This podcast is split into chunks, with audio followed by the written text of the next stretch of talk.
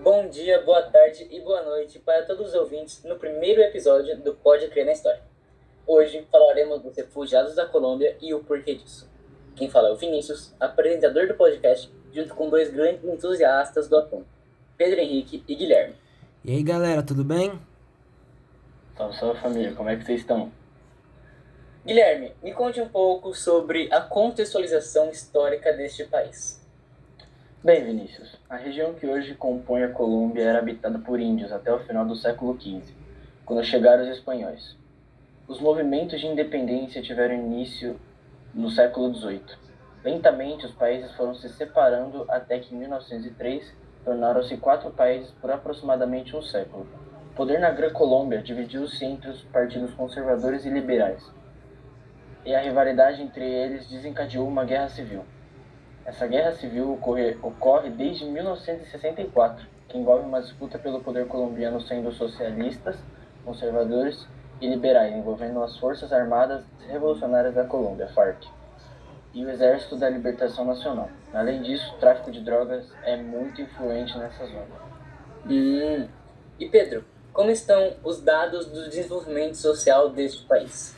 Bom, a Colômbia tem uma população de mais ou menos 90. Opa, perdão, galerinha. De 49,9 milhões de habitantes. Segundo o censo de 2018, 40% da população são de, de vulneráveis e 19,6% vivem na pobreza multidimensional, ou seja, não têm acesso à educação, saúde, emprego, serviços públicos e moradia, entre outros. Enquanto a renda 27% da população são pobres, 7 vivem em pobreza extrema, com menos de 108 mil pesos colombianos mensais. É, e como está a situação atual da Colômbia? Atualmente, o presidente Ivan Duque Marques iniciou seu mandato presidencial em 7 de agosto de 2018, que se encerrará em 7 de agosto de 2022. Duque, do Partido Central Democrático, venceu as eleições com 53,95% dos votos, mais ou menos 10 milhões de votos, enquanto o seu rival, Gustavo Petro, alcançou 41,83%, mais ou menos 8 milhões de votos.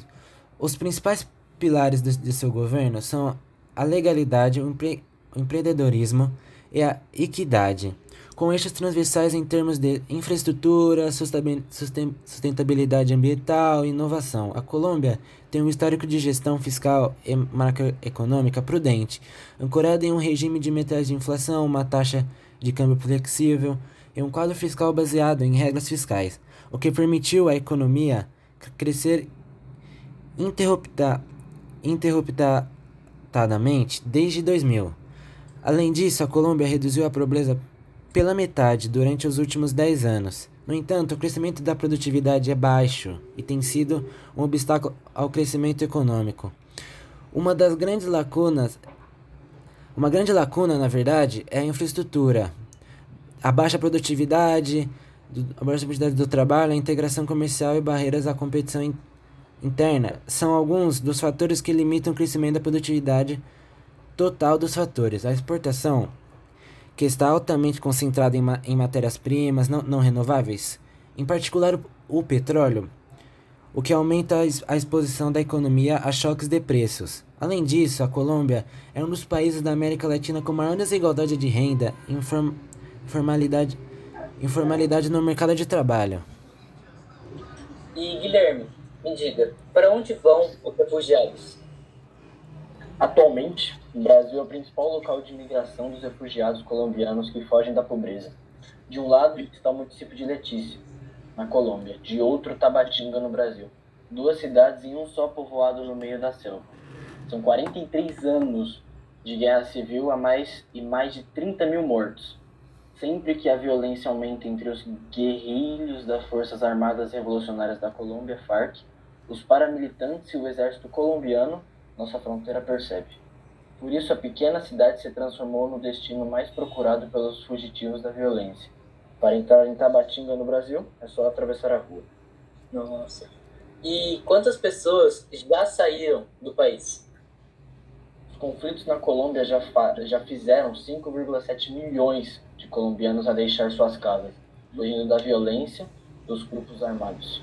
Para você ter uma ideia, em 2014 era o país com maior população de deslocados do mundo, data segundo Acnur.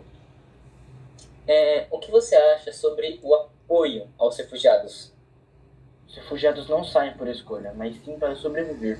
E não é porque eles são refugiados que não são educados, ou algo do tipo. Aliás, muitos refugiados têm mestrado e doutorado, então eu penso que é muito importante apoiar eles.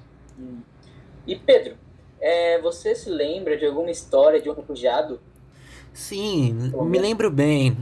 Nós, nós podemos citar a Maria do livro Longe de Casa, que, que aliás, um ótimo livro feito por Malala Yousafzai, onde Maria conta que teve que se mudar da cidade porque seu pai havia sido assassinado e podiam ir atrás deles e, e podiam ir atrás deles. E foram para a casa de, de Cali, onde passaram grandes dificuldades, sendo fome, medo de balas perdidas e pouca estrutura de moradia.